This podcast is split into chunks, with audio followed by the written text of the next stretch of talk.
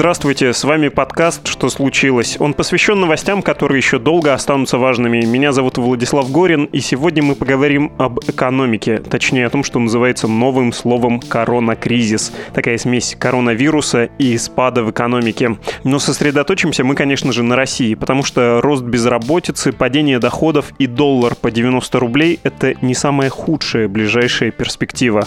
Сейчас отзвучит музыка, и я представлю собеседника.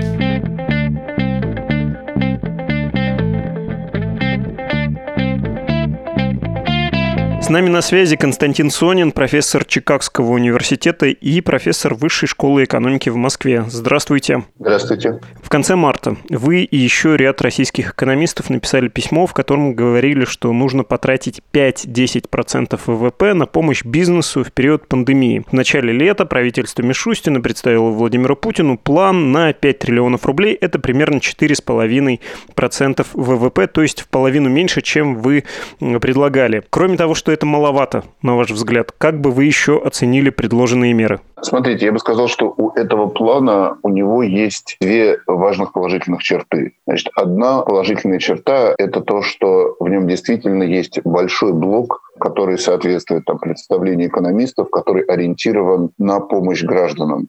То есть действительно признается, пусть там и с некоторым запозданием, что важная часть борьбы с экономическим кризисом, вызванным коронавирусом, это прямая помощь гражданам, потому что там и создание социального значейства, и дополнительные выплаты безработным, и дополнительные выплаты семьям с детьми — это все в этой парадигме помощи гражданам. Вторая положительная часть в этом плане — это то, что, мне кажется, он задает некоторую адекватную перспективу он оптимистичный, потому что и реальные доходы вырастают за два года, и экономика переходит к росту, которого устойчиво не было видно последние 10 лет. Но, тем не менее, в нем нет какого-то безумного шапкозакидательства, и там внятно говорится о том, что кризис будет продолжаться как минимум еще год. Это положительная сторона. Все остальное, мне кажется, это большой набор небольших мер – то есть я бы сказал, это все правильные микровещи, но не совсем понятно, почему, собственно, это вдруг должно сильно помочь во время кризиса. Это то, что правительство и так собиралось делать, просто сейчас это собрало в единый план. По-хорошему, вот такой план мог бы быть представлен, когда Михаил Мишустин стал премьер-министром, и вот рассказать, какие у него планы, ничего не меняя, выйти из режима стагнации. Вот сейчас сделан этот план, и в нем есть хороший, в правильном направлении, во всяком случае, и недостаточный по объему социальный блок, но в целом какие, собственно, серьезные реформы или изменения в нем предложены, непонятно. Если еще про этот план говорить, правильно ли я понимаю, что он в основном поддерживает больших крупные предприятия, системообразующие, плюс немножко денег выдают людям, самозанятым, индивидуальным предпринимателям, гражданам с детьми, но целый ряд проблем остается не закрыт.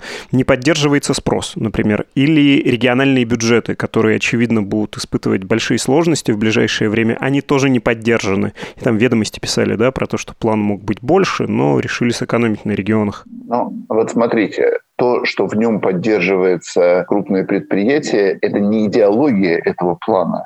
Это скорее следствие того, что он вообще написан в той вот парадигме, в которой правительство действует последние там, 10-15 лет. То есть то, что идет все время тенденция к национализации, укруплению, увеличению государственного вмешательства в экономику. Ну и, соответственно, такой экономике любые меры поддержки, они непропорционально помогают крупным предприятиям еще раз, хорошо, что есть вот этот вот социальный блок. Это шаг вперед, это то, что экономисты говорили, то, что есть помощь гражданам, которая и поддерживает спрос, и не дает гражданам переходить в депрессивное состояние. Это все хорошо. Мне кажется, что осознание глубины этого кризиса, оно должно было бы привести и к более серьезным реформам. Для меня лично лакмусовой бумажкой серьезности является вопрос о контрсанкциях, потому что контрсанкции, которые были приняты 6 лет назад, они обогатили небольшую кучку владельцев агрохолдингов, и они нанесли ущерб, прямой ущерб большей части российского населения, десяткам миллионов граждан. И этот прямой ущерб продолжается. Соответственно, говорить, что принят какие-то меры по улучшению жизни граждан, и при этом не отменены контрсанкции, которые ежедневно повышают для граждан цены на продовольствие, причем больше всего страдают именно наиболее уязвимые это недостаточно серьезно. Это значит, что правительство и президент по-прежнему считают, что это кризис не очень глубокий, а так, просто какая-то временная проблема. Но мне кажется, это совершенно неверно. Про реформирование и про более глубокий подход я предлагаю чуть позже поговорить, но не могу не уточнить. Я разные подсчеты видел насчет того, насколько подорожали продукты из-за контрсанкций. Я думаю, что они подорожали из-за контрсанкций на 1-2%. Ну, то есть на 1-2% в год, может быть, суммарно за эти годы заплачено за них лишние 5-7%. Но это просто деньги, выдутые из карманов граждан. И, повторяю, это деньги, вынутые из карманов наиболее уязвимых граждан, потому что богатые люди, средний класс тратят меньше процент своего дохода на еду, в то время как наименее обеспеченные, опять десятки миллионов, тратят примерно половину всех своих доходов на еду. Соответственно, для них эти 1-2% ежегодно вычитаемые это дополнительный налог, это дополнительная потеря, и это деньги, уходящие в никуда. То есть говорить, что мы всерьез воспринимаем кризис и не отменять контрсанкции, и, конечно, не менять внешнеполитический курс с тем, чтобы и санкции были отменены, мне кажется, это несовместимо. То есть это значит, что кризис пока не воспринимается серьезно. Если говорить про коронакризис, каким он будет и насколько глубоким будет это падение, причем если вы в каких-то понятных терминах, ну просто потому что триллионы — это всегда непонятно, да, проценты ВВП — это трудно ощутить эмпирическим опытом. В каких-то понятных категориях, если скажете, ну я напомню, что у нас были уже подкасты на эту тему, например, с вашим соавтором того самого письма экономистов, ректором РЭШ Рубеном Миниколоповым, и он говорил, что грядущий кризис будет самым тяжелым со времен распада СССР. Андрей Мовчан в нашем эфире говорил про 8 миллионов безработных потенциально, и что будет ужас-ужас. Вот каким будет этот ужас-ужас, если он, конечно, будет таким страшным? Ну, откровенно говоря, 8 миллионов безработных – это много, и это трагедия для этих 8 миллионов безработных, но это не ужас-ужас, и это по-прежнему не кризис, который привел к распаду Советского Союза и продолжался этого. Но мне кажется, что адекватная реалистичная оценка – это что кризис будет такой же по масштабу, как кризис 2008-2009 года, когда производство упало на 9%. Это было самое большое падение среди крупных экономик в мире, когда примерно половина российских домохозяйств вынуждена была сократить расходы на базовые потребности, то есть нечто, что ударит по большому количеству людей. То есть все пострадают, и удар будет серьезным, но это не приведет к тому, что люди серьезно поменяют свои профессии, свои занятия, как это произошло в 90-м. Агентство Fitch не так давно делало рейтинг по России, и оно изменило в худшую сторону свои предположения. Им кажется, что на 5% сократится ВВП, тогда как мировой на 4,6%. Вы говорите, что чуть больше будет. А когда это все начнется? Потому что пока это кажется неощутимым. Возможно, потому что все по домам сидят, ничего не работает и не заметен этот рост. А как только можно будет открыться тому же сектору услуг, все увидят наглядно, что это все позакрывалось. Я бы сказал, что это уже ощутимо. То есть это уже отчасти видно в данных, это уже отчасти видно в увеличении обращений за пособиями по безработице. Это видно по очередям, про которые даже специально сказал министр, занимающийся соцзащитой, о том, что они как-то не ожидали, что такое количество людей пойдет за пособиями на детей, а тут же мгновенно создались очереди за пособиями на детей. Но действительно это значит, что 10 тысяч рублей в месяц – это большая сумма. Это значит, что проблемы уже большие.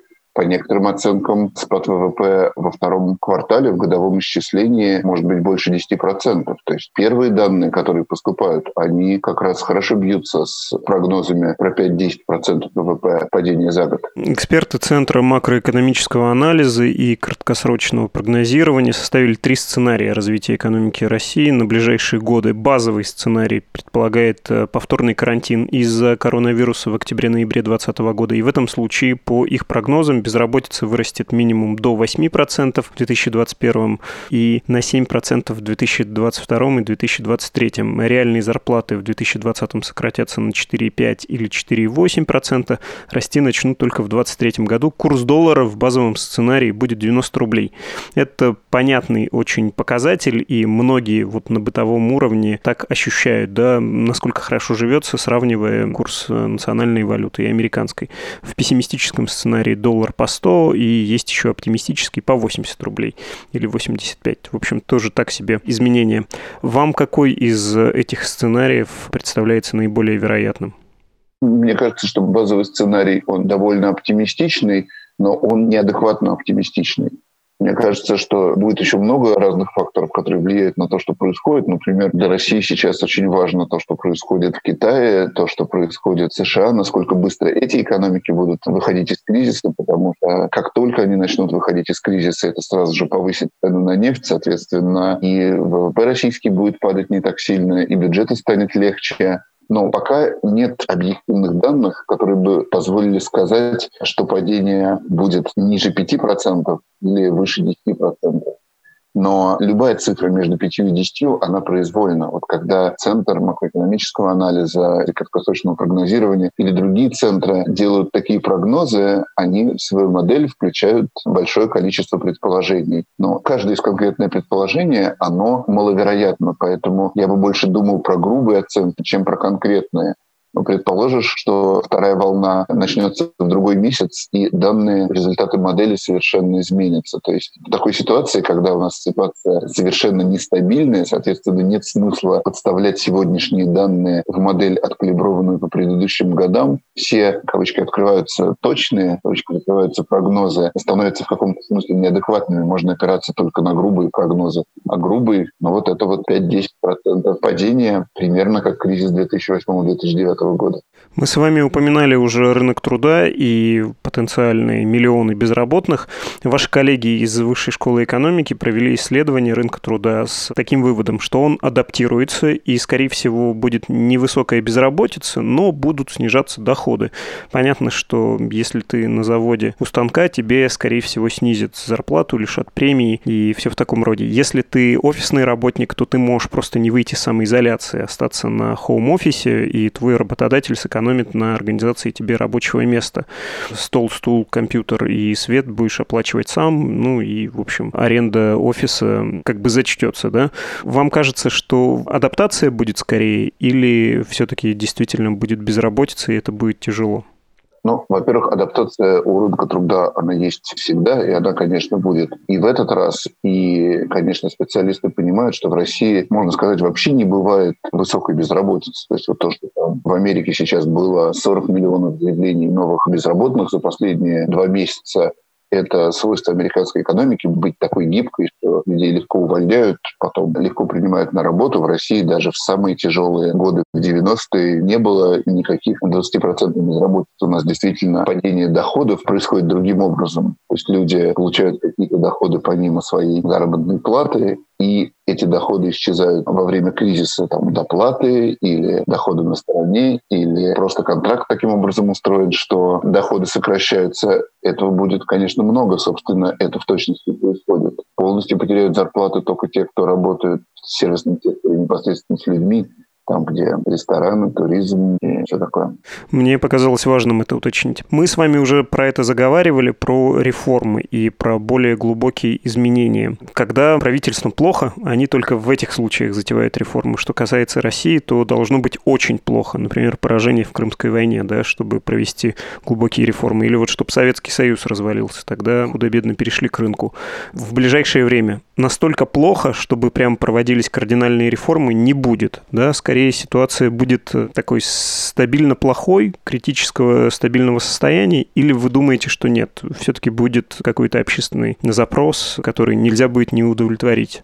Мне кажется, что запрос, он будет происходить не резко. То есть вот то, что гражданам сейчас плохо и будет плохо там в ближайшие год-полтора, как бы дополнительно плохо по сравнению с тем, что было перед этим, это не выльется ни в какие прямые выступления недовольства но это выльется в такое большое и глубокое разочарование во власти и в институтах, и дальше, чтобы это вернуть, должны будут произойти большие изменения.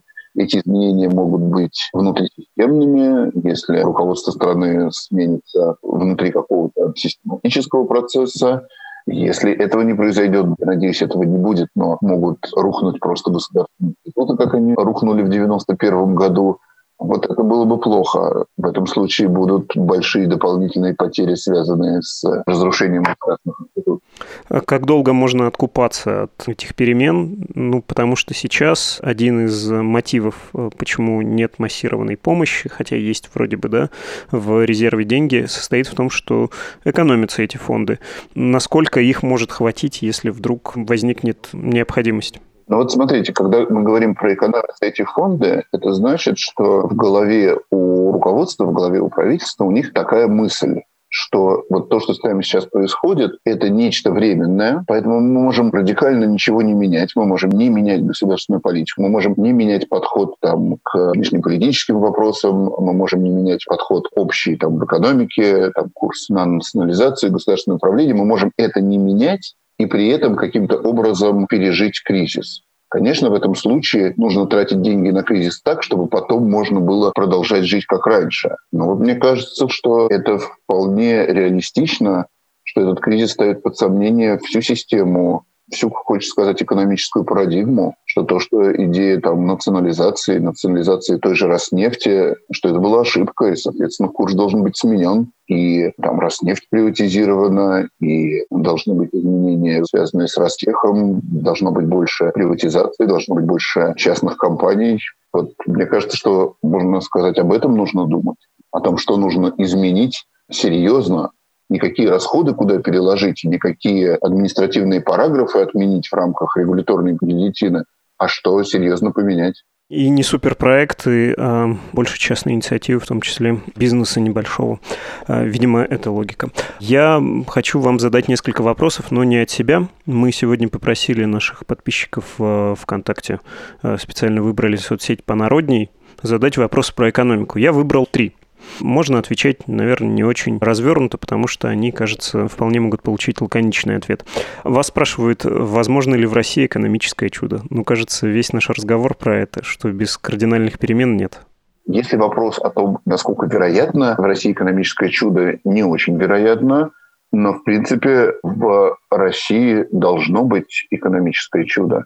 Мы видели периоды в истории России, когда были рекордные темпы роста, когда Россия росла и развивалась такими темпами, что весь мир смотрел на нее с завистью, прежде всего в конце XIX века, когда произошла огромная индустриализация, одновременно рост производительности труда в сельском хозяйстве, когда российская наука стала одним из локомотивов мирового развития. Вот сейчас весь мир говорит про эпидемиологию, все вспоминают имена там Хавкина или других российских врачей, но это все было часть того периода тех десятилетий бурного развития и роста, который был в XIX веке, начале XX века.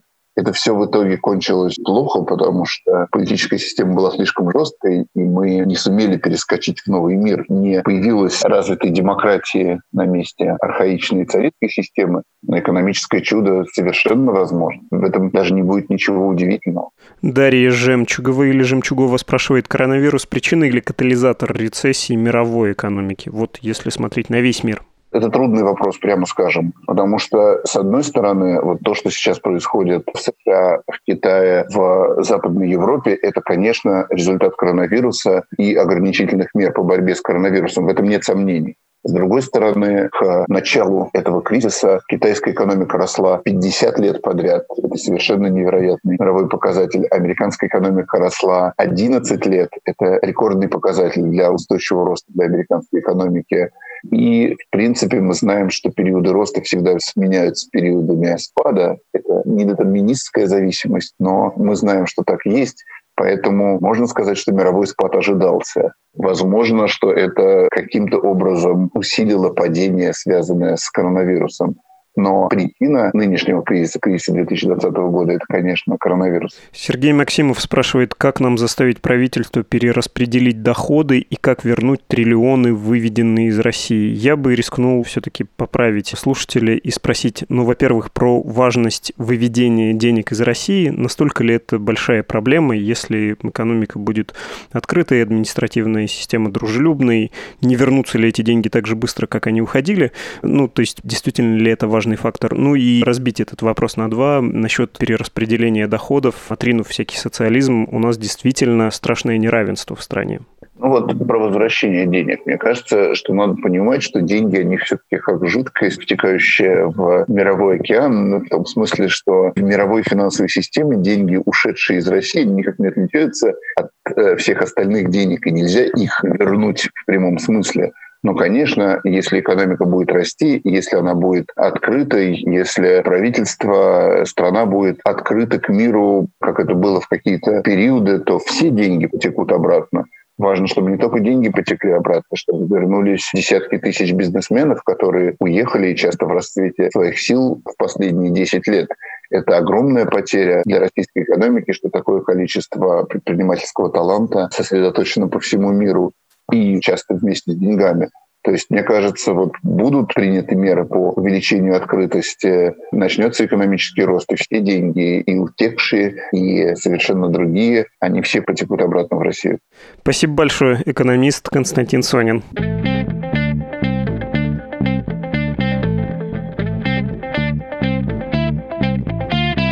Это был подкаст «Что случилось?» о новостях, которые еще долго останутся важными. Вы можете послушать и другие наши выпуски, например, о том, почему в США регулярно случаются расовые бунты, или о том, какую стратегию выбрать на голосовании о поправках в Конституцию. Подписывайтесь на наш подкаст, мы есть на всех основных платформах, включая Apple Podcasts, Google Podcasts, Spotify, CastBox и Яндекс Музыку. Если хотите, чтобы мы позвали кого-то в гости или просто хотите предложить редакции тему, пишите на адрес подкаст собакамедуза.io и в телефоне Telegram. Медуза loves you. До свидания.